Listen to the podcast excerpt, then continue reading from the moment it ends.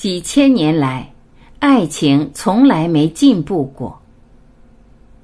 渡边淳一。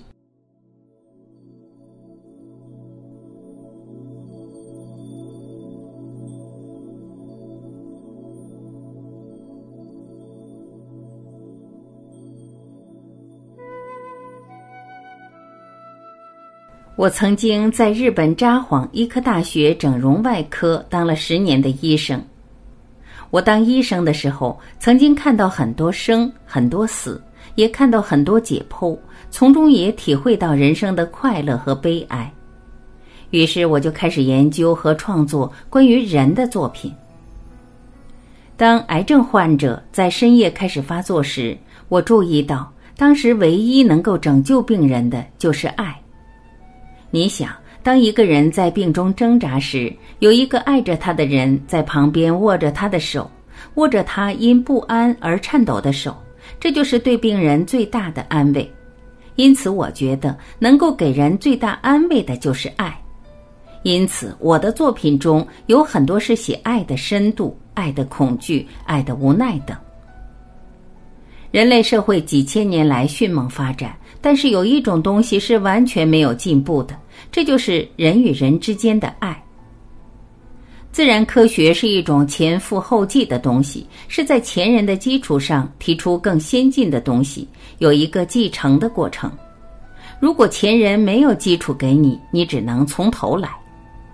但是在爱情的世界里，它不可能做到前赴后继，它不像自然科学是可以积累的。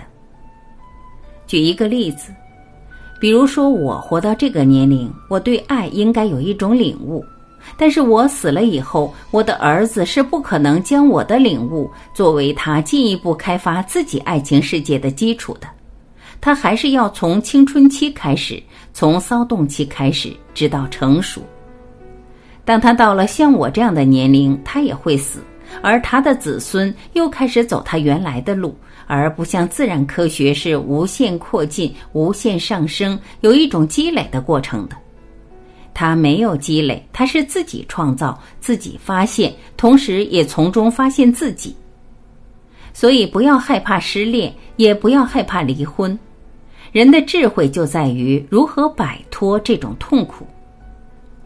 至于男人和女人的小说应该写什么，我认为写无法用常理解释的事情就是男女小说。比如说，一个有钱人家的贵公子，他有钱，人长得又帅，这一定会成为女人追逐的对象。这种事情在我的小说里是基本上不写的。为什么呢？因为它太容易懂了，太无聊了。那么，爱情小说应该写什么呢？比如说，碰到一个觉得不可靠的男人，一个很危险的男人，但他却有另一种亲切感，给人一种震撼力。虽然父母双方都反对，但是我一定要跟这个人，这才是我们的文学作品要写的。我举个身边的例子，我有一位编辑朋友，四十多岁，有一天他来我这里商量出版的事情，结束以后一点也没有要回去的迹象。我问他原因，他说：“早上出门的时候和妻子吵了一架，现在不知道该怎么回去。为什么会吵架呢？原来当时日本人用的一种牙膏是一根管子，用手一按就会把牙膏挤出来。男人非常仔细，牙膏用的很节约，每次都从底部往前一点一点挤。但是妻子不像他那么节约，随便什么地方都挤。”因此，在牙膏管上留下很多印痕，让丈夫感觉很讨厌。这天早晨，丈夫终于忍不住说：“你挤牙膏不要到处挤，留下你的手印让我觉得很脏。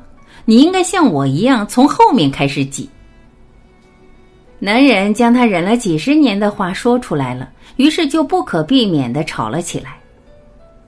这个故事让我非常感动，这是多么好的一件事情！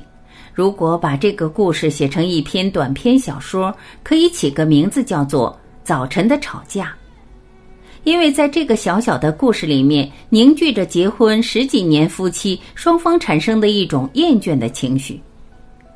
男人在得到女人之前，可以呈现出一种难以置信的亲切的善良的一面，但是男人又同时是这样的一种动物：当他得到某种东西以后，便会非常迅速地降下对对方的关心。他的可取之处就在于一场大吵的起因竟然是牙膏的挤法。如果是为了很大的财产纠纷而离婚，这一般来讲都是正当的理由。作为小说就很无聊了。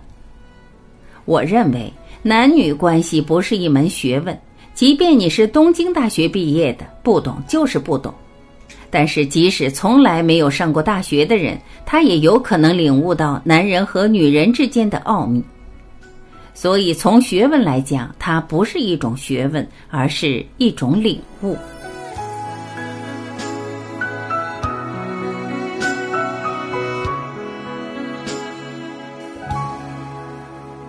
感谢聆听，我是晚琪，我们明天再会。